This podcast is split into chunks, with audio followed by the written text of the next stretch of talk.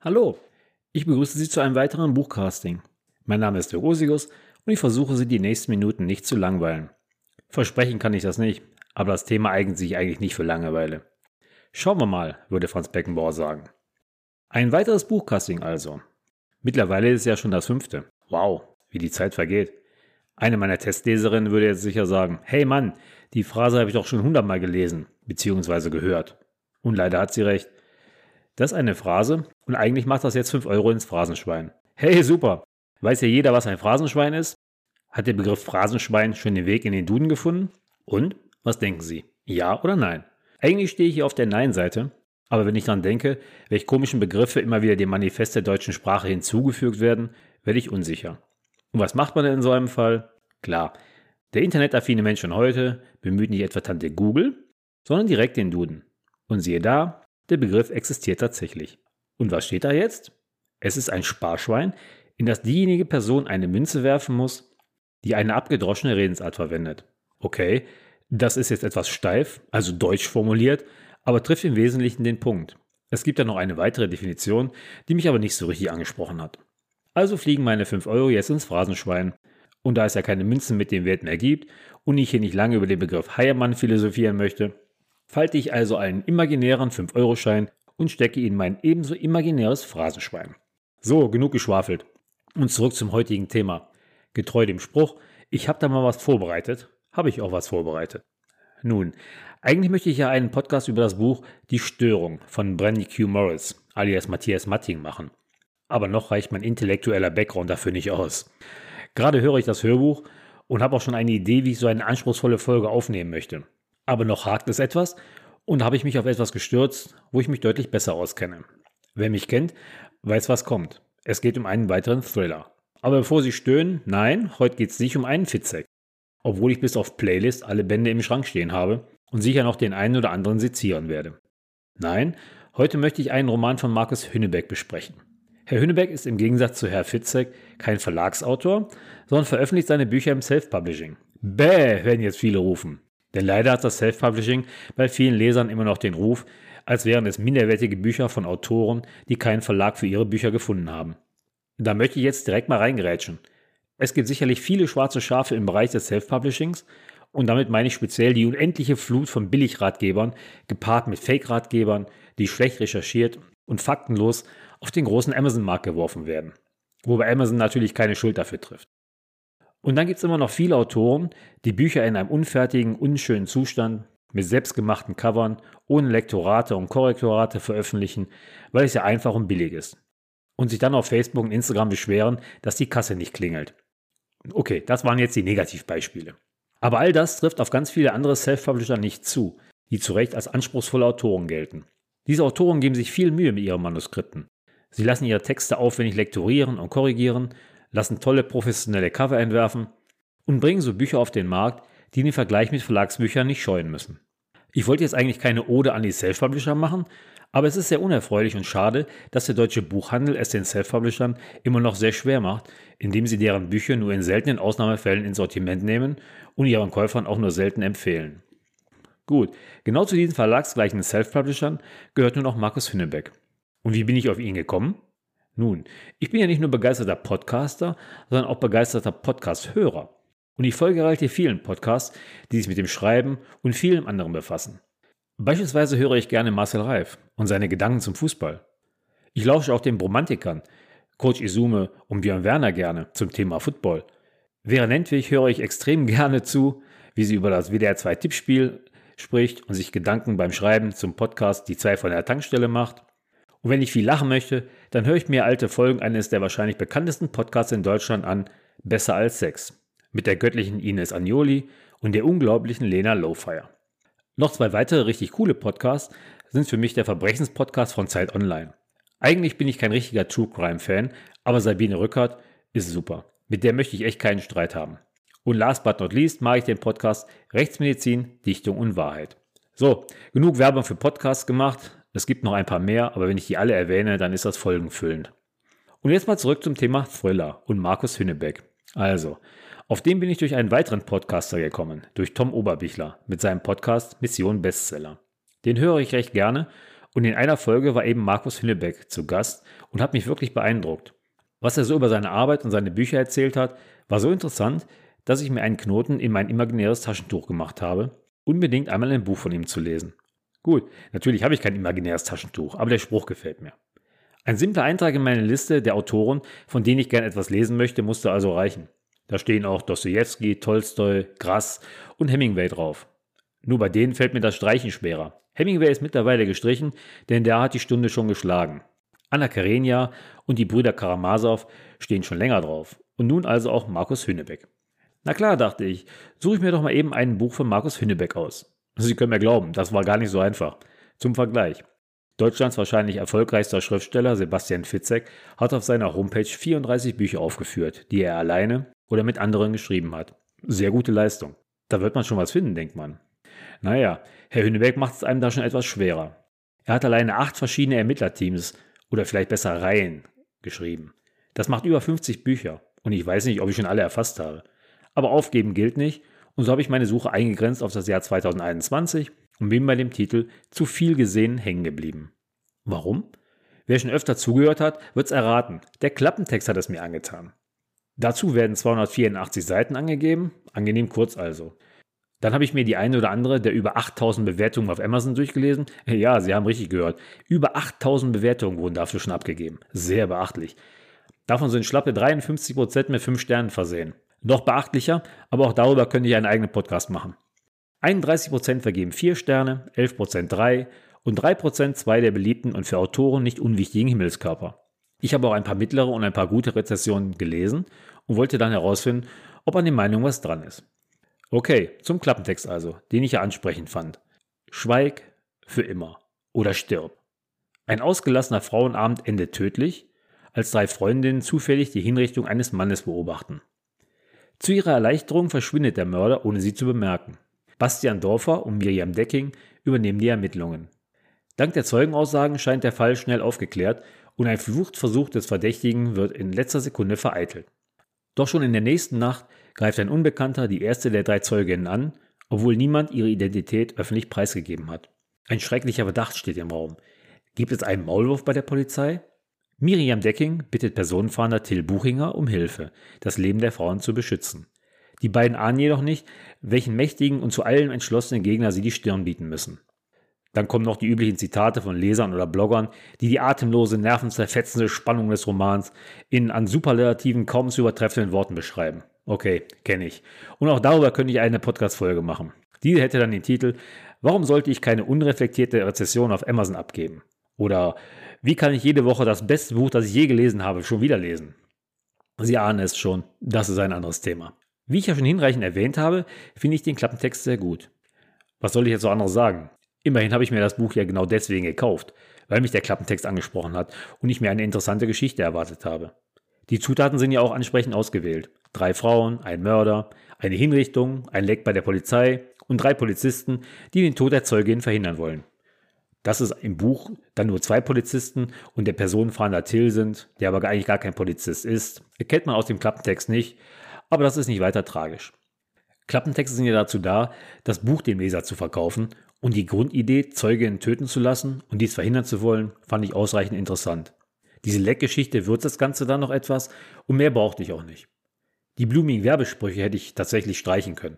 Die übergehe ich meist ungelesen, weil sie genau das aufzeigen, was ich nicht mag, Superlative. Ich habe noch kein Buch gelesen, das keine Kritik vertragen hätte. Dann kommen noch ein paar generelle Informationen zu dem Buch.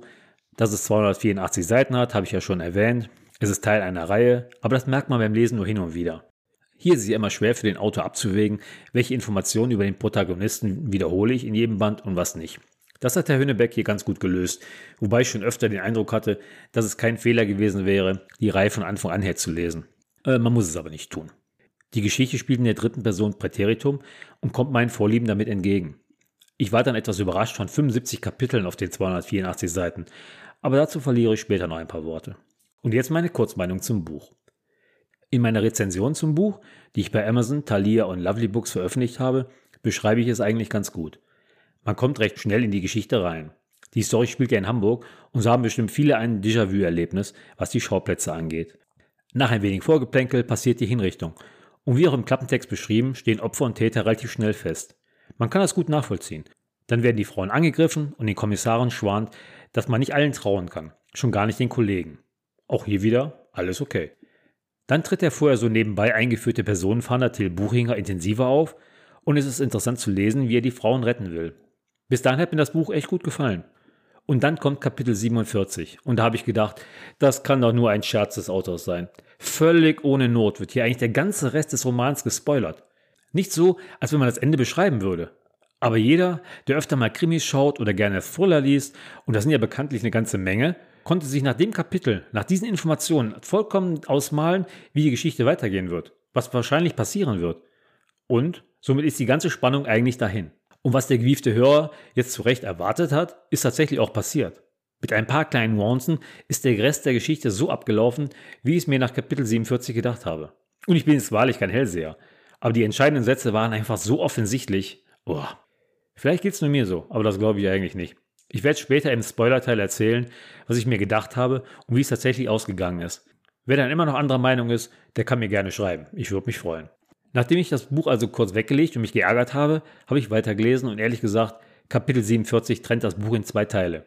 Vorher war es gut und interessant, danach vorhersehbar. Und naja, es ist so lala ausgegangen. Das Ende hat mir überhaupt nicht gefallen. Das war mir alles zu, ich will nicht sagen unglaubwürdig, sondern eher zu stromlinienförmig, zu vorhersehbar und viel zu einfach. Aus Autorensicht würde ich sagen, Herr Hünnebeck hat sich nicht mehr Mühe als nötig gemacht, das Ende zu plotten. Das klingt für mich leider etwas nach Massenware. Kurzum, bis Kapitel 47 hui, nach Kapitel 47 eher pfui. Deswegen habe ich auch nur drei Sterne vergeben. Mich hat das Ende vollkommen enttäuscht. Und das bleibt einem ja am meisten Erinnerung. Das kann der gute Anfang nicht rausreißen. So, und jetzt kommt die Spoilerwarnung. Wer das Buch noch nicht gelesen hat, sollte es tun und dann später weiterhören oder jetzt weiterhören und dann das Buch lesen. Nur dann weiß er, wie es ausgeht und warum mir das Ende nicht gefallen hat. Dann mal los. Die Geschichte spielt ja in Hamburg und wird in der dritten Person Präteritum aus der Sicht von verschiedenen Figuren erzählt. Das kommt meinen Vorlieben recht nah. Ich bin nicht so ein großer Freund der Ich-Perspektive und Präsent lese ich auch ungerne. Die drei Frauen, Emma, Christina und Valerie, haben ein konspiratives Treffen vereinbart, weil Emma ihren Mann Andreas verlassen will. Aber sie hat großen Respekt davor, wie die Nachricht auffassen wird. In einem VW-Bus, also ganz hippiemäßig, fahren sie im strömenden Regen am Abend zu einem etwas abgelegenen Parkplatz und machen sich einen feuchtfröhlichen Mädelsabend, bei dem sie Emmas Möglichkeiten, sich von Andreas zu trennen, diskutieren. Haben Sie sich denn Gedanken gemacht, wer den VW-Bus wieder zurückfährt? da dem Alkohol in Form des Stereotypen Weins für Frauen ja reichlich gefrönt wird? Wahrscheinlich nicht. Dann ist irgendwann ein Auto auf den Parkplatz gefahren, das sie aber nicht bemerkt haben. Gut, in so einer Runde kann das vorkommen. Irgendwann gegen Mitternacht drückt den Frauen die Blase, auch das kommt vor, und bei einer kleinen Pinkeltour fällt dann der Fahrer des Autos auf, der eine raucht. Ist dem Fahrer der VW-Bus mit der Innenbeleuchtung nicht aufgefallen? Naja, es hat ja geregnet. Aber wenn ich mich da konspirativ treffen will und sehe ein beleuchtetes Fahrzeug, bin ich weg. Gut, der ist nun mal weniger vorsichtig und dann kommt ein weiteres Fahrzeug. Unser unvorsichtiger Raucher steckt seinen Kopf durch das Fenster in das Auto und zack, wird erschossen. Und jetzt kommt direkt die erste unlogische Sache. Emma erkennt, also Emma, eine der Frauen, erkennt, dass der Fahrer eine Pistole in der Hand hat. Wie macht sie das denn? Die Frauen schauen durch eine regennasse Windschutzscheibe eines VW-Busses. Den Scheinwischer haben sie nicht betätigt, denn dazu müsste die Zündung eingeschaltet werden. Der Wagen steht auch bestimmt mehr als 10 Meter weg. Und Emma erkennt auf dieser Entfernung durch die eigene Windschutzscheibe und durch die Windschutzscheibe oder welche Scheibe an dem anderen Auto auch immer, dass der Fahrer eine Pistole in der Hand hat? Nie im Leben kann sie das. Sie erkennt das ja noch schneller als der Raucher, der seinen Kopf durch das Fenster gepackt hat und jetzt tödlich getroffen zu Boden fällt. Ohne dass ein Schuss zu hören war. Aber das ist ja in Zeiten von Schalldämpfern nicht ungewöhnlich. Jetzt kommt was Realistisches. Die Frauen haben große Angst, entdeckt zu werden und spielen nicht die Heldinnen. Als sie in einiger Zeit aus dem Bus steigen, sehen sie den Toten da liegen, aber zum Glück sehen sie den Schützen nicht mehr. Der ist wahrscheinlich mit dem Elektroauto gekommen, denn obwohl die Nerven der Frauen wahrscheinlich total blank lagen und sie auf jedes kleinste Geräusch fixiert waren, haben sie nicht gehört, wie das Auto weggefahren ist? Okay. Brav wie sie sind, rufen sie die Polizei an. Geht aber eigentlich ganz gut los, die Geschichte. Das erste Kapitel fand ich erfrischend gut. Die Geschichte von Emmas Problem mit ihrem Mann und dann so nebenbei ein Mord ist ein gelungener Auftakt. Herr Hünneberg schreibt auch so, dass ich das erste Kapitel gern gelesen habe. Und wer jetzt die Polizei am Tatort erwartet, der wird überrascht. Denn es geht erstmal mit einer kleinen Zwischenszene los, bei der zwei mir bis dato unbekannte Personen zusammen fernsehen. Die beiden sind offensichtlich ein Paar. Wer schon mehrere Bücher der Reihe um Miriam Decking und Til Buchinger gelesen hat, wird die Figuren sicher erkennen. Mir war das erstmal neu und wie ein Sprung ins kalte Wasser. Aber es wird schnell erwähnt, dass Miriam Polizistin ist und dann wird sie auch schon zum Tatort gerufen. Und alles ist gut. Bei Kapitel 2 bekomme ich den ersten Hinweis, wie es Herr Hünneberg geschafft hat, 75 Kapitel auf 284 Seiten unterzubringen. Das Kapitel ist ziemlich kurz, was mich aber jetzt nicht gestört hat. Ich habe nichts gegen Kurzkapitel. Zwei Hauptfiguren sind also schon eingeführt worden und was schön ist, die beiden Figuren sind nicht erstmal von Kopf bis Fuß und wissen alle Eigenschaften beschrieben worden, sondern man weiß außer der Beziehung eigentlich nichts. Okay, kann man machen. Miriam trifft also am Tatort ein und wird von einem sehr pflichtbewussten Streifenpolizisten empfangen, der auch direkt seine eigene Einschätzung zu dem Fall abgibt. Für ihn war es ein Auftragsmord, ganz klar. Wieso geht er denn davon aus? Hat der andere Aufgaben, als den Tatort abzusperren? Welche Indizien sprechen denn für einen Auftragsmord? Noch weiß doch niemand, was tatsächlich passiert ist. Das ist mir etwas zu schnell. Miriam trifft auch ihren Partner Bastian Dorfer am Tatort. Das ist also das Ermittlerteam. Die drei Frauen warten noch am VW-Bus und werden dann von Miriam befragt. Dabei tut sich die Kommissarin durch großes Mitgefühl für Emmas Situation hervor. Das finde ich im Zuge einer Ermittlung schon fast etwas zu viel. Mir fiel es etwas schwer, das nachzuvollziehen. Ich denke, so viel Hilfsbereitschaft für eine Frau, die ihren Mann verlassen will, ist schon ungewöhnlich. Da hat Emma also großes Glück gehabt. Vielleicht fehlt mir auch einfach das Vorwissen zu Miriam. Weil die Frauen ja gute Angaben zum Auto des Schützen machen konnten, sind der Tote, dessen Auto ja noch dasteht, und der Tatverdächtige schnell ermittelt. Das stand ja schon so im Klappentext und kommt also nicht richtig überraschend. Komisch ist nur, dass die Polizei das Haus des Tatverdächtigen zunächst nur observieren will. Für den Fall, dass der Mann nicht da ist, will man ihn nicht verschrecken. Gut. Für den geschulten Tatort-Vielseher ist das etwas ungewöhnlich mitgedacht für Polizisten, weil ja der Täter eine ganze Latte von Vorstrafen hat und recht polizeibekannt ist. Aber wie man so schön sagt, schauen wir mal, wo das so hinführt. Szenenwechsel. Die Polizei ist also jetzt vor dem Haus und der Leser ist im Haus. Ist auch recht ungewöhnlich für den normalen Krimileser, dass man jetzt direkt beim Täter ist. Aber bisher finde ich den Aufbau der Story interessant und neu. Der Tatverdächtige, Nikolai Welkow, weckt seine Frau mitten in der Nacht auf und will seine Wäsche waschen. Okay, ist schon etwas ungewöhnlich und so reagiert seine Frau Tatjana auch. Dann will er noch ein Alibi für die Tatzeit haben. Er wäre den ganzen Abend da gewesen und sie hätten einen Krimi geschaut. Warum glaubt er eigentlich, dass er ein Alibi benötigt? Dann lässt er lässig einfließen, dass er mal eben 150.000 Euro verdient hätte und jetzt mächtige Leute in seiner Schuld stehen würden. Naja, ich würde jetzt mal annehmen, dass er ein kurzes Leben haben wird. Und heute, bei den ganzen CSI-Serien, sollte eigentlich jeder wissen, dass man blutige Kleidung lieber entsorgt, als sie zu waschen.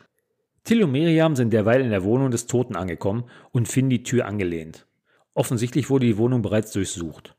In einem Computer fehlt eine Festplatte und der tote Yannick Apanak war wohl ein polizeibekannter Hacker. Miriam hat jetzt genug gearbeitet und fährt wieder zurück zu Till und will noch eine Runde schlafen. Wie immer sie das macht, ich könnte das nicht, aber ich bin auch Frühaufsteher. Um 5 Uhr brauche ich mich gar nicht mehr hinzulegen. Da ist nichts mehr mit Schlafen. Okay, Miriam kann also schlafen und etwas später beim Frühstück bittet sie ihren Freund Till darum, mal zu sehen, was er über den Toten herausfinden kann. Ihrem Kollegen traut sie wohl nicht so richtig zu, was? Vermischen sich da nicht vielleicht etwas die Interessen? Die nächste Szene ist wohl etwas für Insider der Reihe. Ich habe die Handlung auf dem Friedhof nicht so richtig verstanden, aber gut. Till besucht das Grab seiner toten Frau. Danach fährt er ins Büro und wir lernen kurz seine Partnerin Jessica kennen, die er in den Fall einweiht. Und jetzt kommt die erste Besprechungsszene im Polizeipräsidium. Gut, man geht den Fall durch. Ist alles okay, bis auf zwei Details. Miriam erwähnt, dass die Frau des Verdächtigen am Morgen pünktlich zur Arbeit aufgebrochen ist. Woher weiß sie denn das? Woher weiß sie denn, dass Tatjana zur Arbeit gegangen ist? Und woher weiß sie, dass 8 Uhr für irgendetwas pünktlich ist? Das sind Informationen, die sie eigentlich noch gar nicht haben kann. Das sind die kleinen Details, die mich an dem Text dann stören. Um die gute Tatjana geht es auch im nächsten Kapitel. Wir erleben sie bei der Arbeit. Gut, sie ist also tatsächlich zur Arbeit gegangen und kann sich kaum konzentrieren. Und dafür habe ich jetzt mal Verständnis. Ihr Mann gesteht ihr mehr oder weniger ein Verbrechen und bei der Größenordnung kommt da sicher Angst auf. Zumal sie bestimmt die Vorstrafen kennt, die ihr Mann schon hat. Dann wird sie angerufen und ein Mann sagt ihr, dass ihr Haus von der Polizei überwacht wird. Und das hebt gewaltig ihre Stimmung. Sie soll auch zu Hause nicht über die Tat sprechen, weil sie von der Polizei abgehört werden. Okay, noch eine Schippe für die Nerven drauf. Es gäbe drei Zeuginnen für den Mord. Jetzt weiß sie schon mal, was Nikolai gemacht hat. Recht präzise Anweisungen bekommt sie noch und Nikolai soll pro forma flüchten, dann ins Gefängnis gehen und einen bekannten Anwalt anrufen. Irgendwann ist es aber zu viel für die arme Frau und sie rennt aus dem Haus. Ganz schnell will sie nach Hause und entdeckt dabei einen der Überwacher. In einer Wohnsiedlung nun wahrscheinlich keine richtige Heldentat. Aber das bestärkt ihre Panik nur noch. Wie angewiesen geht sie mit Nikolai unter die Dusche, um ungestört reden zu können. Er will aber nicht ins Gefängnis. da, da bin ich bei ihm. Jetzt kommt eines der absoluten Kurzkapitel. Die Überwachung ist scheinbar aufgeflogen. Der ertappte Polizist ruft Bastian an und meldet seine Vermutung. Im Buch ist die ganze Sache wahrscheinlich keine Seite lang. Schnell wird's hektisch. Die Polizei, also Miriam und Bastian, treffen beim Haus der Welkows ein und werden von den anwesenden Überwachern über die Lage informiert. Da kommt auf einmal Nikolai aus dem Haus und will mit dem Auto fliehen. Was eigentlich eine recht unsinnige Idee ist, wenn die Polizei schon da ist. Aber genau das hat ja der anonyme Anrufer vorgeschlagen. Er wird natürlich verhaftet und seine Frau gibt ihm das vereinbarte Alibi für die Tatzeit. Und dann kommt wieder so ein kleiner Hinweis des Autors, der eigentlich relativ überflüssig ist, den man als routinierter Leser aber sofort aufnimmt. Miriam sagt, dass sie Zeugen hätten, die aussagen, Nikolai sei zur besagten Zeit nicht zu Hause gewesen. Darauf erwidert Tatjana, dann würden diese Zeuginnen eben lügen. Und schon wundert sich Miriam, woher die Frau weiß, dass es sich um Zeuginnen handelt. Die Leckgeschichte wird hier schon mal so ein bisschen eingestreut. Das nächste Kurzkapitel steht an. Die Beamten wollen eine Gegenüberstellung machen. Nikolai verlangt schlauweise nach einem Anwalt. Der ihm vorgeschlagene Dr. Kessel soll kommen und Miriam schwant nichts Gutes, weil besagter Anwalt zur Hamburger Anwaltselite gehört und sich Nikolai den normalerweise gar nicht leisten könnte. Wieder so ein kleiner Hinweis auf die Leckagen. Schauplatzwechsel. Till, Miriams Freund, durchforstet das Internet nach Spuren des toten Hackers und wird auch fündig. Es existiert ein Clip, der wahrscheinlich ein Snuff-Video zeigt und der Tote brisante Informationen ankündigt. Das ist immer eine gute Idee, so auf sich aufmerksam zu machen. Die schon geplante Gegenüberstellung zwischen Emma, eine der Zeuginnen, und Nikolai findet nun doch statt. Ich bin überrascht, wie schnell die Polizei vergleichbare Bulgaren gefunden hat. Größe, Alter, Aussehen, das muss ja irgendwie passen. Die sind ganz schön fix bei der Hamburger Polizei. Alle Achtung, es stehen jetzt vier Männer da und Emma ist mächtig aufgeregt, erkennt den Mörder aber sofort. Wie macht sie das? Nur zur Erinnerung. Sie hat den Mörder aus gut zehn Meter Entfernung durch eine verregnete Windschutzscheibe gesehen, mitten in der Nacht, alkoholisiert durch eine weitere regennasse Scheibe. Der Mörder ist ja nicht ausgestiegen oder so. Ich finde das eine sehr beachtliche Leistung von ihr. Ich würde wahrscheinlich viel Bulgaren nicht einmal auseinanderhalten können, wenn ich sie bei Sonnenschein in der Barlose sehen würde. Also Respekt, Emma. Und dann geht's ja noch weiter. Alle drei Zeuginnen identifizieren Nikolai eindeutig. Echt jetzt?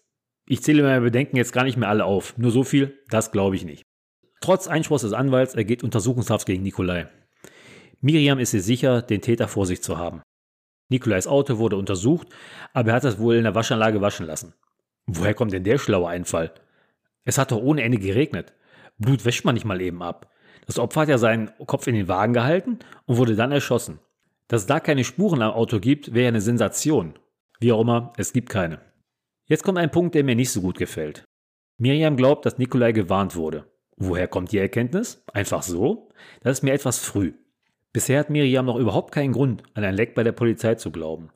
Nun ist wieder Emma im Spiel und sie hat Streit mit Andreas, der ihr Vorwürfe macht. Sie entscheidet sich endlich, ihm zu sagen, dass es aus ist. Es gibt eine große Szene und sie schlafen getrennt ein. Sie schließt sie aus Angst ein und dann öffnen sie die Tür wieder. Warum? Jetzt kommt ein Kapitel, was mir richtig gut gefällt. Der Killer tritt auf den Plan. Und das hat der Hünnebeck gut geschrieben. Er hat es aus der Perspektive des Killers gemacht und das kommt richtig gut rüber. Habe ich in meinem neuen Manuskript auch so gemacht, fast so wie er hier. Das Kapitel beginnt mit dem tollen Satz, der Mann, der die entstandenen Probleme aus der Welt schaffen sollte, führt den Dietrich ins Schloss ein. Das gefällt mir. Ich verwende das Wort Spannung nicht gerne, aber jetzt ist es angebracht. Man will echt wissen, wie es weitergeht. Er durchsucht die Wohnung und findet Emma. Sie wacht auf und erkennt den Killer natürlich nicht. Wie auch, sie hat ihn ja noch nie gesehen. Sie bietet an, die Aussage zurückzuziehen und zack, wird erschossen. Genau so muss man das als Killer machen. Nicht lange rumpalavern, sondern Schuss und gut. Der ganze Rest bringt immer nur Probleme. Komisch ist nur, dass er Emma erzählt, warum sie sterben muss. Das ist total überflüssig, weil sie ja nichts mehr von dem Wissen hat. Dann erschießt er nebenbei noch Andreas und versucht es als Selbstmord hinzustellen. Ist keine so gute Idee. Die Waffe hat ja einen Schalldämpfer und da braucht es keinen Inspektor Columbo, um da Fragen hoch wie der Mount Everest aufzutürmen. Ein Selbstmörder mit Schalldämpfer? Hä? Warum hat der Killer den Schalldämpfer nicht einfach abgeschraubt? Ich bin mir nicht sicher, ob die Polizei bei so einem Familienmord die Projektile so genau untersucht hätte. Vielleicht, vielleicht auch nicht. Aber den Schalldämpfer dran zu lassen, ist auf jeden Fall doof. Cool ist dann wieder der Gedanke, ob er die anderen Frauen in der Nacht auch noch töten soll. Boah, der tut was für sein Geld. Auch wenn es nicht ganz so rüberkommen mag, die Szene und den Charakter des Killers finde ich richtig gut. Miriam erfährt am nächsten Tag, dass einmal erschossen wurde und will die Ermittlungen übernehmen. Der Videoclip, den Till gefunden hat, der ist auf einmal aus dem Internet verschwunden. Okay, so eine kleine Randinformation. Jetzt kommt etwas, was ich überhaupt nicht gern lese, und das sind Zufälle. Die beiden Leichen, Emma und Andreas, sind gefunden worden. Von wem? Von einer Putzfrau, die alle zwei Wochen die Wohnung sauber macht. Das ist ja ein sehr krasser Zufall. Was wäre denn passiert, wenn die Frau erst in zehn Tagen gekommen wäre? Das ist eine sehr interessante Frage, finde ich. Das passt alles viel zu gut zusammen. Und die Nachbarin hat nichts gehört. Und gut, das kann auch passieren. Die nächste Szene ist auch an der Grenze zur Unglaubwürdigkeit. Miriam und Bastian sind beim Staatsanwalt und berichten. Der Staatsanwalt will aus Kostengründen darauf verzichten, die beiden verbliebenen Zeuginnen zu schützen. Hallo? Ist das dein Ernst? Das nehme ich mir überhaupt nicht ab. Da wird meiner Meinung nach schon wieder ein mögliches Leck präsentiert. Aber viel zu offensichtlich und vollkommen unglaubwürdig. Die erste, oder besser gesagt noch lebende Zeugin, Christina Boll, ist entsetzt, als sie von Emmas Tod erfährt. Erstmal traut sie dem Ehemann den Mord direkt zu. Aber da ja bei der Polizei schon alles auf einen Auftragsmord hindeutet, soll sie nur geschützt werden. Davon ist sie jetzt komischerweise überhaupt nicht angetan. Echt jetzt? Ihre Freundin wurde ermordet und sie will nicht geschützt werden? Die Begründung ist mehr als abenteuerlich. Sie können ihren Kindern den Polizeischutz nicht zumuten. Was soll das denn? Wäre es für die Kinder besser zu sterben? Warum sollte Polizeischutz die Kinder denn traumatisieren? Also das ist für mich als Begründung richtig dünn. Deutlich offener steht die dritte Zeugin dem Thema Polizeischutz gegenüber. Auch wenn sie natürlich entsetzt ist über den Tod der Freundin. Miriam will den Schutz von Valerie Wiegers, der dritten Zeugin, aber von Till organisieren lassen, der Personenfahnder ist. Mal fahndet er eben nach Personen, die verschwunden sind, und nun lässt er eben jemanden verschwinden. Auch gut. Till war ja bisher eher eine Randfigur. Jetzt aber tritt er präsenter auf und das tut dem Buch ganz gut. Nach wie vor fragen Till und Miriam sich, ob der Staatsanwalt das Leck ist. Ich verstehe zu dem Zeitpunkt überhaupt noch nicht, auf welcher Basis denn von einem möglichen Leck ausgegangen wird. Bisher ist das doch alles eine reine Vermutung Miriams. Dann wird beschrieben, wie Till den Schutz der Frau durchführen will, und das ist ganz schön clever. Er will zwei Wohnungen in zwei verschiedenen Orten anmieten und eine davon dann überwachen, also als Falle. Coole Idee. Jetzt tritt der Killer wieder auf und beobachtet die Familie Boll. Er telefoniert mit seinem Auftraggeber und sie diskutieren verschiedene Tötungsmöglichkeiten. Und das ist echt anschaulich geschrieben. Familie Boll hat mächtig Glück, die endgültige Entscheidung wird verschoben. Till trifft sich jetzt mit der Zeugin Valerie Vigas, nachdem Miriam ihn bei einem gemeinsamen Telefonat eingeführt hat. Jessica, Tills Partnerin, hat Valeries Ankunft überwacht und keine Verfolger feststellen können. Scheint alles recht professionell abzulaufen bei denen.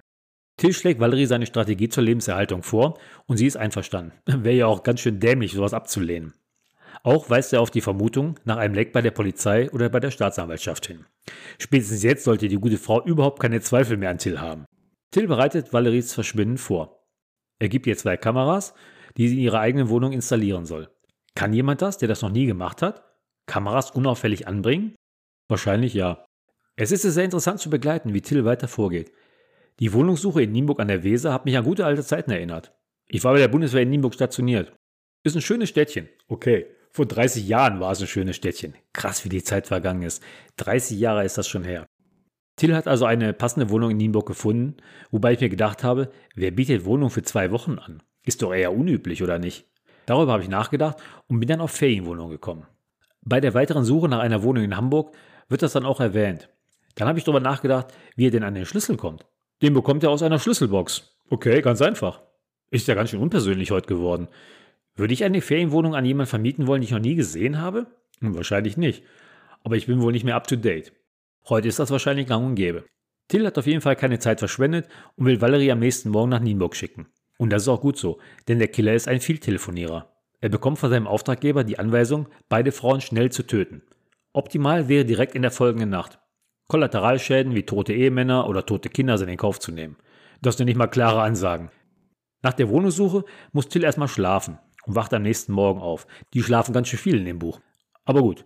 Er wacht auf und schaut auf sein eingeschaltetes Smartphone, um zu prüfen, ob er im Schlaf keine Nachricht verpasst hat. Das ist mal eine komische Formulierung. Er schaut auf sein eingeschaltetes Smartphone. Wozu hätte er es denn auch ausschalten sollen? Oder warum hätte er auf ein ausgeschaltetes Smartphone schauen sollen? Das ist schon recht krass. Er hat also keine Nachrichten bekommen und trifft sich mit Valerie am Bahnhof. Sie wurde nicht verfolgt. Super. Insofern ist jetzt noch alles safe. Und jetzt kommt ein für mich sehr realistisch dargestellter Teil. Till möchte Valeries Smartphone haben. Und welch Wunder, das stößt auf überhaupt keine großen Gegenliebe. Oh, mein geliebtes Smartphone. Ohne das bin ich nicht mehr existent. Alle meine Kontakte, Fotos und was auch immer sind da drauf. Mein Telefon ist mein Leben. Das kann ich unmöglich abgeben. So wie Hünnebeck das geschrieben hat, ist das glaubhaft dargestellt. Jeder, der in Gefahr ist, und das ist Valerie offensichtlich, sollte sich mal den Film Der Staatsfeind Nummer 1 mit Gene Hackman und Will Smith ansehen. Gut, der ist schon von 1998 und war damals schon krass. Aber gehen wir mal davon aus, dass sich die Technik nicht zurückentwickelt hat und die bösen Leute nicht auf einmal nett geworden sind, dann würde ich mich in einer Bedrohungslage freuen, mein Handy abgeben zu dürfen, nur um nicht getrackt zu werden. Zum Glück ist Till hartnäckig und Valerie einsichtig und das Handy ist Geschichte. Interessant finde ich, dass er Valerie allein nach Nienburg fahren lässt. Ob ich das als Beschützer auch so machen würde? Naja, das finde ich so eine Lala-Reaktion. Die Frau ist wahrscheinlich verängstigt und es ist ja eine sehr ungewohnte Situation für sie. Und dann schicke ich sie alleine in eine fremde Stadt, in eine fremde Wohnung und kann doch eigentlich gar nicht sicher sein, dass der Gegner sie sich trotzdem überwacht hat. Finde ich sehr bedenklich. Aber Till zieht es vor, lieber Kameras und einen Einbruchsmelder in der zweiten gemieteten Wohnung in Hamburg zu installieren. Auch eine gute Idee, wie sich zeigen wird. Jetzt kommt eine komische Szene, die wieder mal eine Runde Informationen einfließen lässt. Miriam und Bastian bekommen von einem Mitarbeiter des LKA den Namen eines Hackers, Niklas Hoffmann genannt. Der könne helfen. Die beiden Polizisten fahren zu der Wohnung von Hoffmann und keiner macht auf. Okay, was machen sie also eigentlich? Sie gehen wieder. Aber nein, eine junge Nachbarin öffnet ihre Wohnungstür und sagt, Niklas wäre gar nicht da. Warum macht sie das? Dazu gibt es überhaupt keinen Grund. Denn wenn sie die Tür nicht öffnet, gehen die Polizisten wieder weg. Macht also wirklich keinen Sinn. Aber sie hat also die Tür geöffnet und die schlaue Miriam vermutet direkt, dass der gesuchte Niklas sich in der Wohnung versteckt. Hä? Wo kommt denn diese Einsicht her? Das wäre so ein Ding, ohne den die Geschichte nicht weitergehen würde. Denn dann würde den Ermittlern ein Detail fehlen. Und so bekommen sie es eben präsentiert. Zack, einfach so. Und welch Wunder, der gesuchte Niklas hat sich tatsächlich in der Wohnung versteckt und ist also nur durch seine mitteilsame Versteckerin aufgefallen. Wertung unnötig. Und rein zufällig kennt er auch noch den toten Janek, der ja auf Erpresserspuren gewandelt ist. Dann geht die Welle der Inspirationen von Miriam weiter und sie erzählt, dass schon eine Zeugin ermordet wurde und sie Hilfe benötigen. Woher weiß Miriam, dass Emma und Andreas ermordet wurden? Ist die Selbstmordtheorie schon eindeutig widerlegt? Habe ich so noch nicht gelesen. Miriam hat also eine weibliche Intuition und geht mal ebenso vom Mord aus. Okay. Niklas ist dennoch überzeugt und erzählt, dass Yannick tatsächlich den Computer eines hochrangigen Polizisten gehackt hat und dort Videomaterial erbeutet hat. Diese neuen Erkenntnisse werden sogleich mit Till beim Lunch diskutiert. Lernt Bastian Till da zum ersten Mal kennen? Das habe ich nicht so richtig rausgefunden.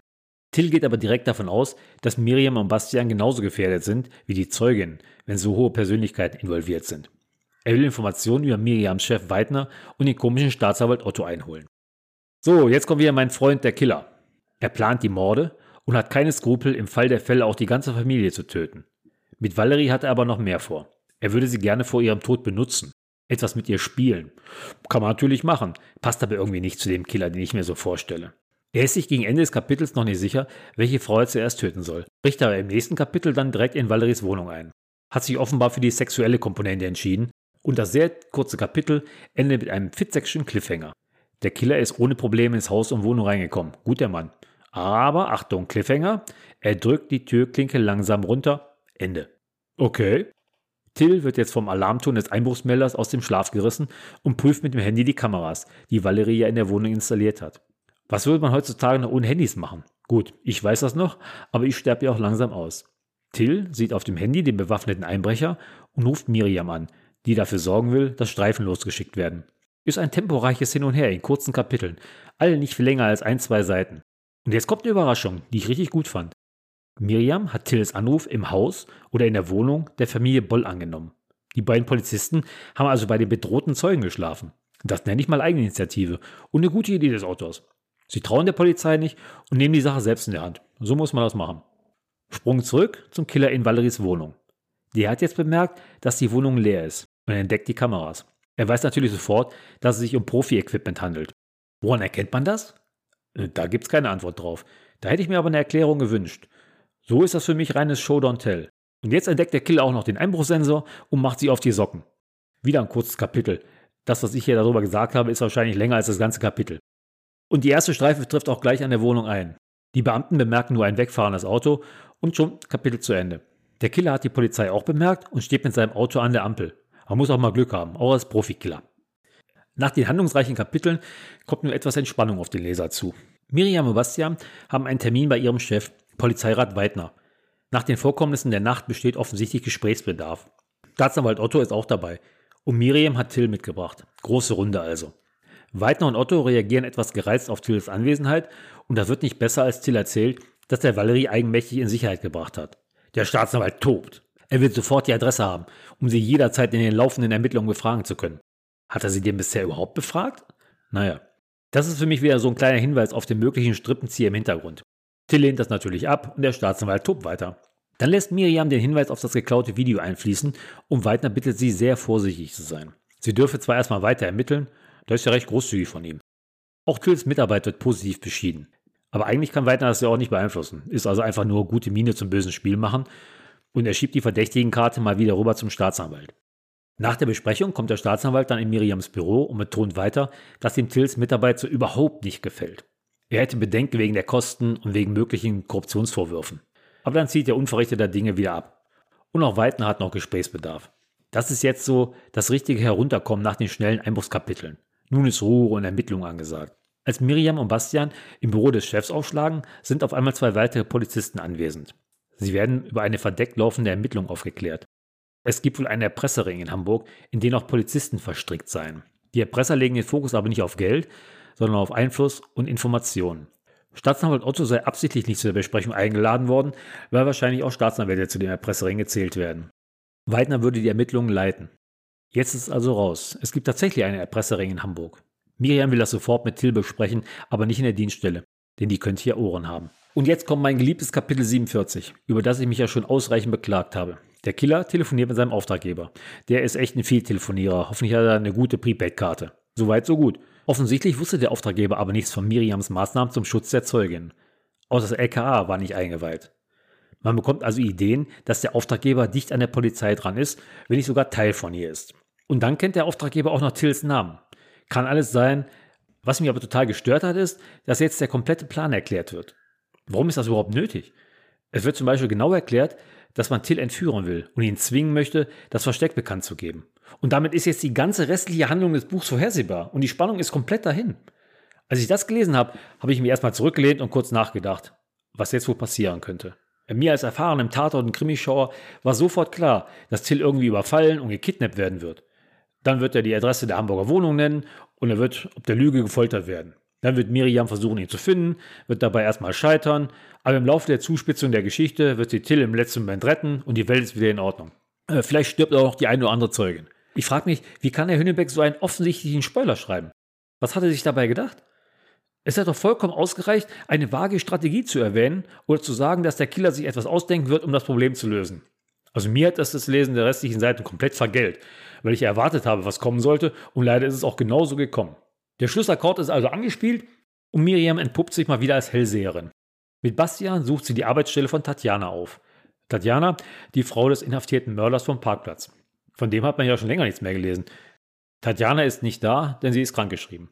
Aber es gibt ja zum Glück einen aussagefreudigen Kollegen, der die Polizisten über den Anruf informiert, den Tatjana vor ihrem überstürzten Aufbruch aus dem Büro hatte. Wir erinnern uns, der, es gab ja einen anonymen Anrufer, äh, der sie informiert hat, dass sie abgehört wird. Eine Rückverfolgung übers Telefon ist nicht möglich, denn es wurde ja keine Rufnummer übermittelt. Anlass genug für Miriam daraus zu schließen, dass der Anrufer Tatjana damals vor der Polizei gewarnt hat. Von wie weit hat sie das denn hergeholt? Wie kommt sie zu dem Schluss? Also für mich ist das wieder überhaupt nicht nachvollziehbar.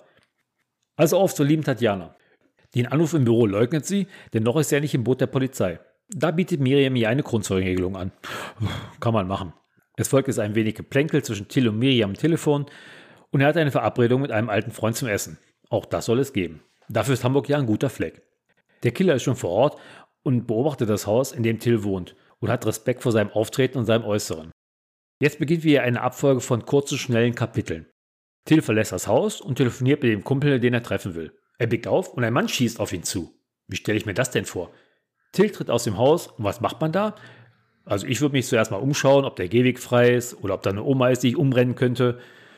Aber wenn der auf mich zuschießen will, dann müsste er doch schon recht nah sein. Sonst wäre mir doch eine rennende Person aufgefallen. Da stimmt irgendwie was im Ablauf nicht. Wie auch immer. Till fängt sich einen mächtigen Schlag ein und wird mit einem Stromschlag niedergestreckt. Wie es ja leider angekündigt wurde und auch zu erwarten war. Durch diesen Fauxpas des Autos fehlt der leider die durchaus mögliche Spannung. Hätte ja gar nicht alles geplant sein müssen. Ohne die Ankündigung aus Kapitel 47 hätte sie auch zu einem Kampf kommen können. Nur ich hätte nicht gewusst, wie es ausgeht. Und jetzt geht es etwas komisch weiter. Till liegt am Boden und der Attentäter transportiert ihn ab. Natürlich ungesehen. So wie ich mir Till vorstelle, ist das sicher kein einfaches Unterfangen. Der Killer geht da aber ein hohes Risiko ein, dass sein Plan daneben geht. Es könnte ja jederzeit jemand die Straße entlang kommen oder jemand anderes kommt aus dem Haus. Dann begeht er aber für mich einen schweren Fehler, der ihm am Ende auch den Kopf kostet. Er zerstört Tills Handy, was der ja beim Überfall am Ohr hatte. Das kann ich ja noch nachvollziehen. Aber warum lässt er die Reste liegen? Er fegte die Bruchstücke mit dem Fuß zur Seite, heißt es da im Text. Das macht ja so gar keinen Sinn. Es sei denn, ich möchte der Polizei, die bei Tills Kontakt zu Miriam und dem abgebrochenen Telefonat zwangsläufig irgendwann dort auftauchen wird, perfekte Hinweise liefern. Und das macht er ja auch. Also ohne das Handy bestünde immer noch die Möglichkeit, dass Till unvermutet nach Nimo gefahren wäre oder in einem Funkloch ist oder einfach einen leeren Akku hat. Kann ja alles sein.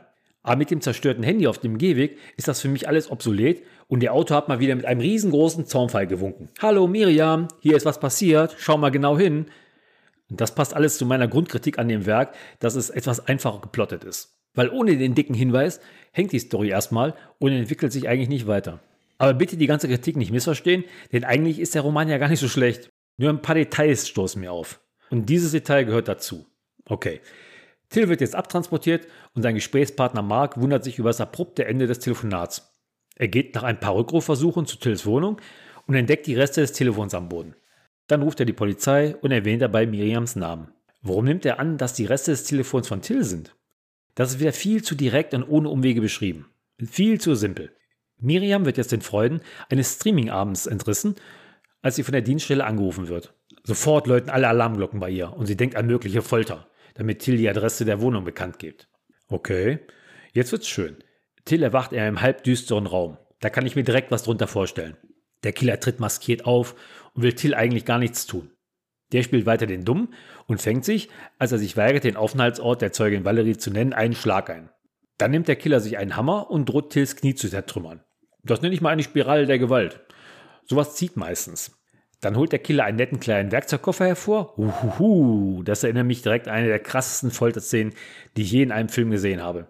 Dustin Hoffman in der Marathonmann wie der weißhaarige Nazi-Verbrecher seine Rolle mit den Zahnarztwerkzeugen ausrollt und dann loslegt. Ich würde alles sagen, was der von mir wissen will. Aber so wie er das in Hoffmann nicht geglaubt hat, wird er auch mir nicht glauben und ich bräuchte nachher auch literweise Nelkenöl. So einen Eindruck macht der Werkzeugkoffer auf mich. Der Killer ist da ähnlich theatralisch und nimmt eine Zange zur Hand. Till kann sich jetzt aussuchen, was weniger Schaden für ihn bedeutet. Finger ab oder Knie im Arsch. Beides sind ärgerliche Dauerschäden. Till blufft und nennt dem Killer die Adresse der Hamburger Wohnung. Doch der Killer bleibt misstrauisch und zwingt Till, die Zugangsdaten zu der Webseite zu nennen, bei der er die Wohnung gemietet hat. Okay, ich hätte da schon verloren. Ohne mein Handy wüsste ich da nicht weiter und das ist ja kaputt. Was wäre denn zum Beispiel, wenn Till einen dieser Passwortgeneratoren benutzen würde, die kryptische, absolut unmerkbare Passwörter erzeugen? Okay, wie auch immer. Till stellt ihn also zufrieden und der Killer fährt los. Ein nettes Bonbon hat er aber noch für Till. Sollte er Valerie in der Wohnung finden, würde er sie schnell töten und der Polizei dann einen Tipp auf Tills Aufenthaltsort geben. Oh, Wer es glaubt, wird selig. Für den Fall aber, dass Valerie nicht da sein sollte, würden Till schwerste Foltermaßnahmen drohen. Wieso fragt der Till nicht nach einem Schlüssel? Wie will er denn in die Wohnung überhaupt reinkommen? Valerie ist ja vorgewarnt. Das finde ich ein bisschen wenig bedacht. Als der Killer weg ist, versucht Till sich zu befreien. Aber er hat Zweifel, ob er den Stuhl zerstören kann, auf dem er gefesselt ist.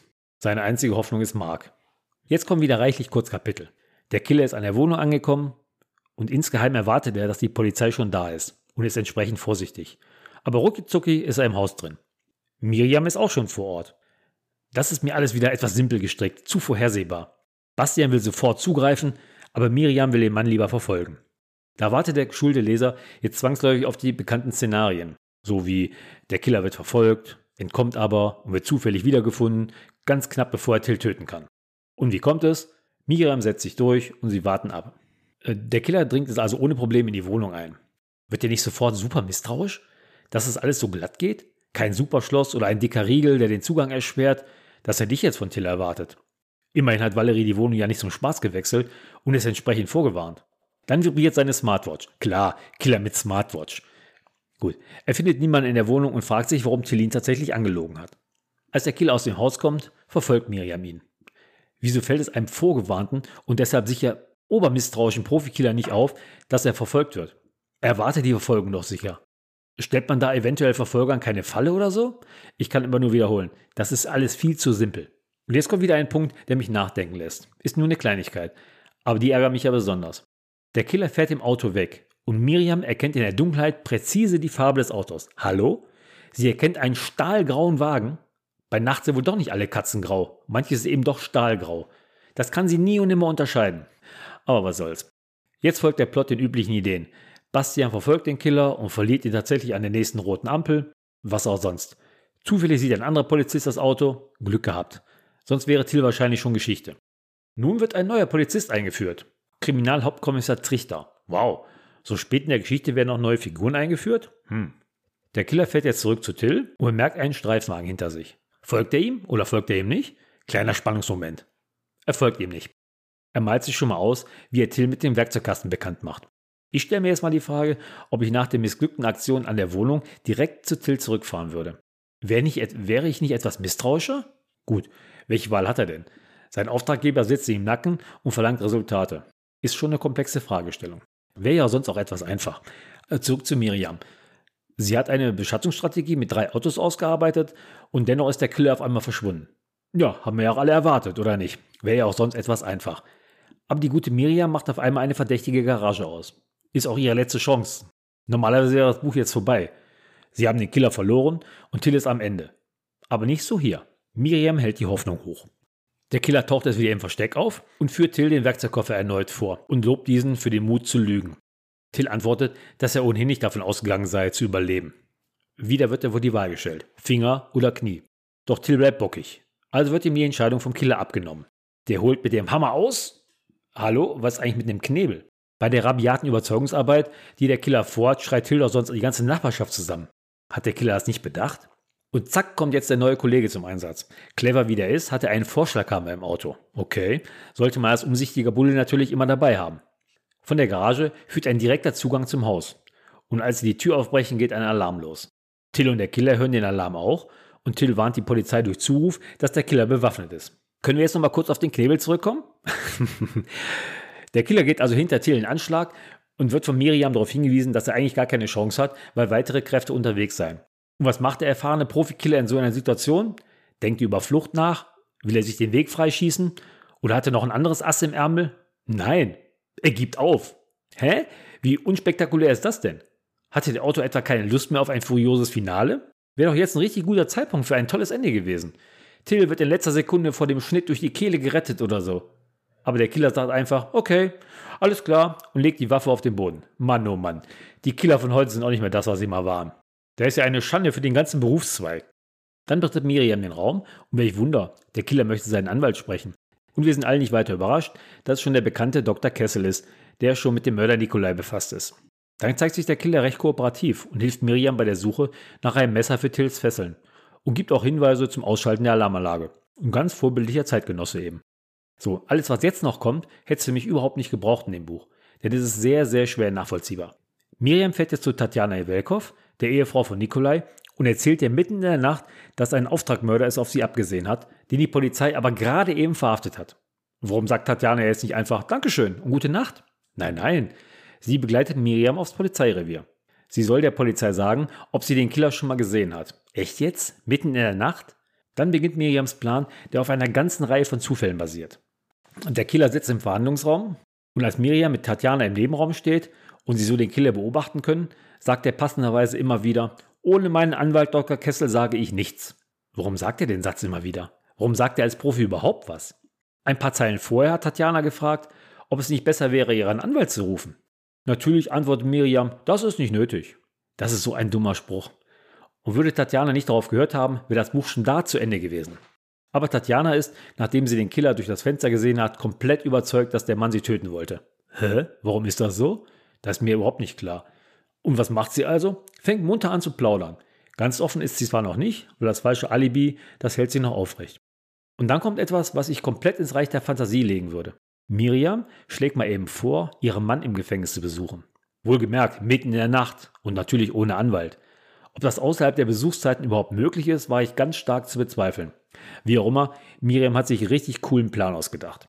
Tatsächlich kann Miriam den Gefangenen besuchen und erzählt Nikolai, der mitten in der Nacht richtig aufnahmefähig ist, von einem Auftragsmörder, der Tatjana töten sollte. Und nur der heldenhafte Einsatz der Polizei hat das verhindert. Obwohl Tatjana dann noch bestätigt, dass sie den vermeintlichen Killer auf der Wache gesehen hat, bleibt Nikolai misstrauisch und will seinen Anwalt sprechen. Was jetzt folgt, lohnt sich eigentlich nicht zu erzählen, denn das ist alles von so weit hergeholt und vor Gericht wahrscheinlich überhaupt nicht verwertbar. Nikolai will also Dr. Kessel anrufen. Doch nur die Mailbox geht dran. Miriam liefert Nikolai eine Begründung, warum der Anwalt nicht ans Telefon gegangen ist. Er würde seinen Anruf ignorieren, obwohl er gar nicht weiß, dass er dran ist. Der Grund sei, dass auf Nikolai wahrscheinlich schon ein Mordanschlag geplant sei und deswegen der Anwalt nicht antworten würde. Oh Mann, das Ganze ist so Hanebüchen. Sie hat Nikolai also ihr Handy gegeben und die Rufnummerunterdrückung eingeschaltet. In der Zwischenzeit sollte Dr. Kessel bei der Polizei und dem Killer sein. Sie hofft nun, wenn Nikolai den Anwalt tatsächlich anruft, der nicht mitten in der Nacht einen Anruf mit unterdrückter Rufnummer annehmen würde. Das alles basiert auf so vielen Zufällen, die ich gar nicht mehr alle aufzählen will. Ähm, das ist so banal, aber Nikolai ist überzeugt und fängt kräftig an zu plaudern. Passenderweise kommt jetzt noch eine sehr skurrile Szene, die sich nahtlos in das Geschehen einpasst. Der gute Till hat nach der Nacht verständlicherweise noch Schmerzen, will aber nicht ins Krankenhaus. Denn dann wäre ja ein weiterer Zufall nicht möglich. Also ab nach Hause und da hat er nichts anderes zu tun, als sich die Videoaufnahmen von dem Killer anzusehen, als dieser in die Hamburger Fake-Wohnung einbricht. Da fällt ihm auf einmal auf, dass die Smartwatch des Killers blinkt. Wir erinnern uns kurz, als der Einbrecher in die Wohnung eingebrochen ist, summte kurz die Smartwatch und er registrierte den Eingang einer Nachricht. Dann ruft Till Bastian an und fragt mal eben, ob die Uhr bei der Festnahme sichergestellt wurde. Ist sie natürlich. Und? Wen juckt das? Wir erinnern uns, der Typ ist ein Profikiller. Und dann hat er eine nicht gesperrte Smartwatch um? Das hat er nicht mal meine 18-jährige Tochter heute. Heute ist doch alles mit Pins gesperrt. Und rein zufällig hat der Killer auch keinen Code drauf. Irgendwann ist einfach mal Schluss, oder? Im Gefängnis fängt Nikolai jetzt munter an zu plaudern. Ihm wurden 150.000 Euro von einem vermeintlichen Polizisten geboten, wenn er sich um einen Mann kümmern würde, der in Kinderpornografie verwickelt sei. Er hat sich dann mit dem Polizisten getroffen, der ihm auch seinen Namen genannt hat. Polizeirat Weidner. Warum hat der Polizist das denn gemacht? Einfach so? Hallo, mein Name ist Polizeirat Weidner. Vincent Weidner. Alles so schön zum Mitschreiben. Und da hat er auch noch den Dienstausweis vorgezeigt. Hallo? Stopp jetzt. Das ist mir endgültig zu viel des Guten. Das ist ja wie in einem ganz schlechten Film. Der Tote wurde also zu dem Parkplatz gelockt und Nikolai hat geschossen. Nach dem Mord sei er in die Wohnung des Opfers gefahren und hätte die Festplatten geklaut. Dann hat er sich nochmal mit Weidner getroffen und dem alles übergeben. Okay. Natürlich war auf der Smartwatch eine verdächtige Nachricht, die die Polizei natürlich lesen konnte. Wie das alles möglich war, stelle ich hier schon gar nicht mehr in Frage. Hier füllt der stete Tropfen der Unlogik das Fass und es läuft schon lange über.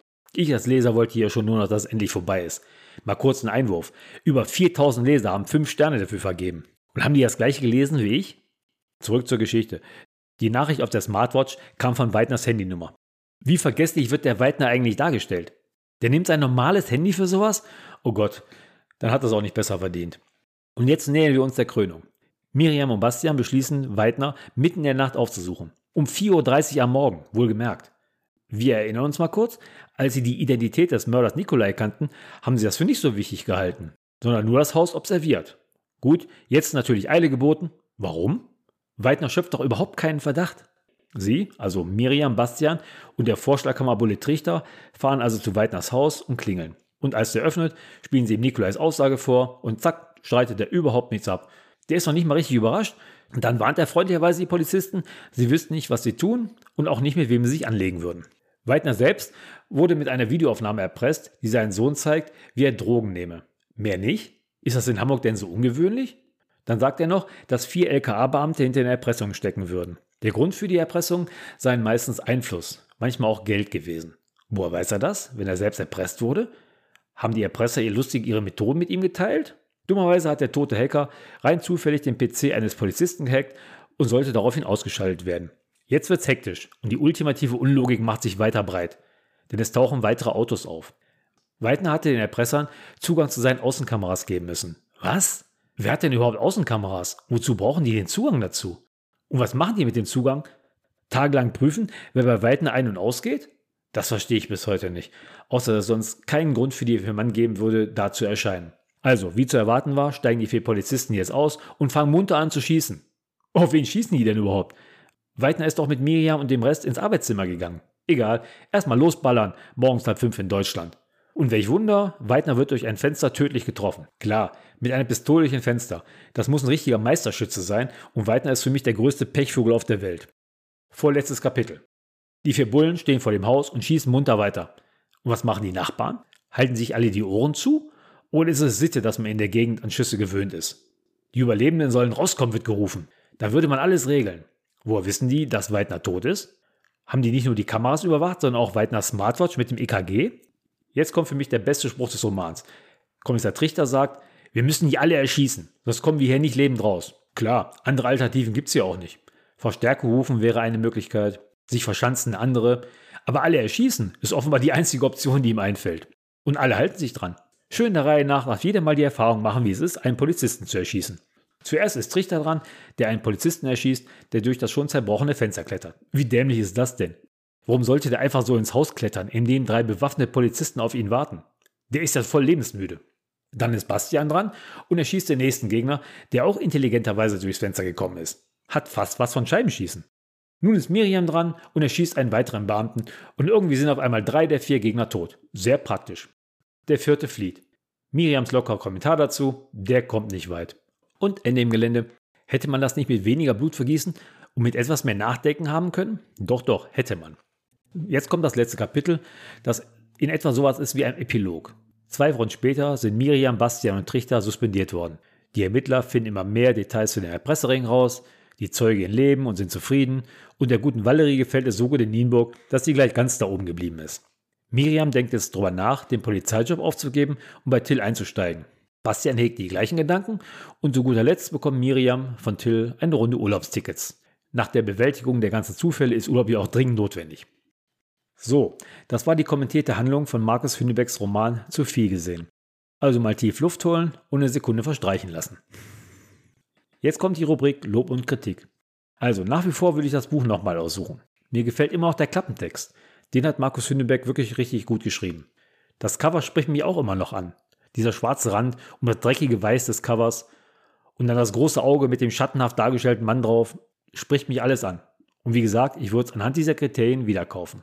Und ich würde es gerne wiederlesen, bis zum Kapitel 47. Denn mir gefällt die Figur der Miriam Decking und von Till Buchinger gibt es sicherlich auch ruhmreichere Geschichten als diese. Und bis zu Kapitel 47 ist die Geschichte hier auch gut und interessant. Das hat Herr Hünnebeck schön gemacht. Nur danach baut die Geschichte eben richtig ab. Jetzt mal abgesehen davon, dass sie ja schon wusste, was passieren wird. Ich wäre allerdings froh gewesen, wenn Herr Hünnebeck mich überrascht hätte und mich Lügen gestraft hätte. Hatte aber leider nicht. In meiner Rezension bei Amazon habe ich ja schon darauf hingewiesen. Für mich ist das doch recht simpel gestrickte Ende einfach eine Konsequenz des zeitlichen Drucks, den der Autor hat. Wer so viele Bücher veröffentlicht, der hat einen Zeitplan zu verfolgen. Da wird die Story entworfen und geschrieben. Da bleibt nicht viel Zeit, um die Geschichte wochenlang auf Herz und Nieren zu prüfen. Das ist ja alles okay. Aber da muss sich der Autor den Schuh auch anziehen, dass die Geschichte eher was von Massenware hat, als von einem ausgefuchsten Thriller. Zur Ehrenrettung von Herrn Hünneberg möchte ich aber auch anführen, dass die meisten Leser sich wahrscheinlich nicht so detailliert hinsetzen und jede Szene auseinandernehmen. Mir aber macht analytisches Leben eben Spaß und dann fallen mir die ganzen Plotlöcher und die unlogischen Details eben auf. Die zweite Hälfte des Romans geht mir viel zu glatt und vor allem viel zu schnell. Wenn eins der kleinen Zahnräder, wie ich die Zufälle jetzt mal nennen will, nicht ins andere greift, ist die Story ruckzuck vorbei. Und die wilde Schießerei am Ende ist einfach viel zu viel des Guten. Da hatte ich manchmal das Gefühl, der Autor hatte überhaupt keine Lust mehr auf die Geschichte. Und dann ein einziges Kapitel Auflösung? Okay, zwei, wenn man das Kapitel dazu nimmt, als Weidner munter plaudert. Das ist einfach viel zu wenig. Mein Fazit also, ich weiß leider immer noch nicht, warum über 4000 Leser das Buch mit 5 Sternen bewertet haben. Und es wird mir für immer ein Rätsel bleiben. Ich bleibe bei meinen 3 Sternen. 5 sind etwas zu viel, einer unverschämt wenig, 3 ist eine gute Wahl und das ist fair. Trotzdem hat mir der Stil von Herrn Hünnebeck gut gefallen und die Figuren auch. Ich werde sicher noch ein Buch von ihm lesen. Vielleicht mit einem anderen Ermittlerteam. Mal schauen. Kann ich das Buch empfehlen? Nur bedingt. Es sollten Leser lesen, die sich unterhalten wollen und nicht unbedingt jedes Wort auf die Goldwaage legen möchten. Dann wird man ausreichend gut unterhalten. Der kritischere Leser sollte sich lieber was anderes suchen. Der Roman wird ganz sicher nicht in den literarischen Olymp aufsteigen, aber von Massenware will ich es auch nicht sprechen, obwohl ich manchmal den Eindruck hatte. Aber ich wiederhole mich auch. Vor der Leistung von Herrn Hünnebeck, so viele Bücher pro Jahr zu veröffentlichen, habe ich echt Respekt. Vielleicht sollte er den Fokus etwas mehr auf die Nachvollziehbarkeit und die Logik legen. Ich bin jetzt mal ganz selbstlos und biete mich als Testleser an. Wie kritisch ich sein kann, ist bekannt. Mal sehen, ob Herr Hünnebeck das auch so sieht. Und nun ein Ausblick.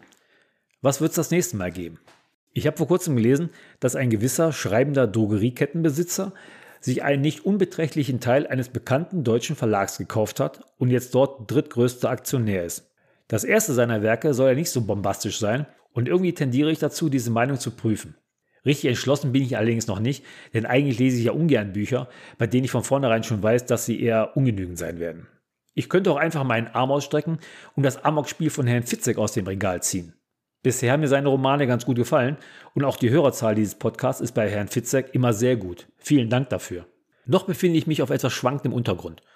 Vielleicht wird es ja doch endlich mal die Störung. Wir werden sehen. Und bis dahin danke ich allen, die bis hierhin durchgehalten haben und hoffe auf ein Wiederhören. Tschüss mit Ös.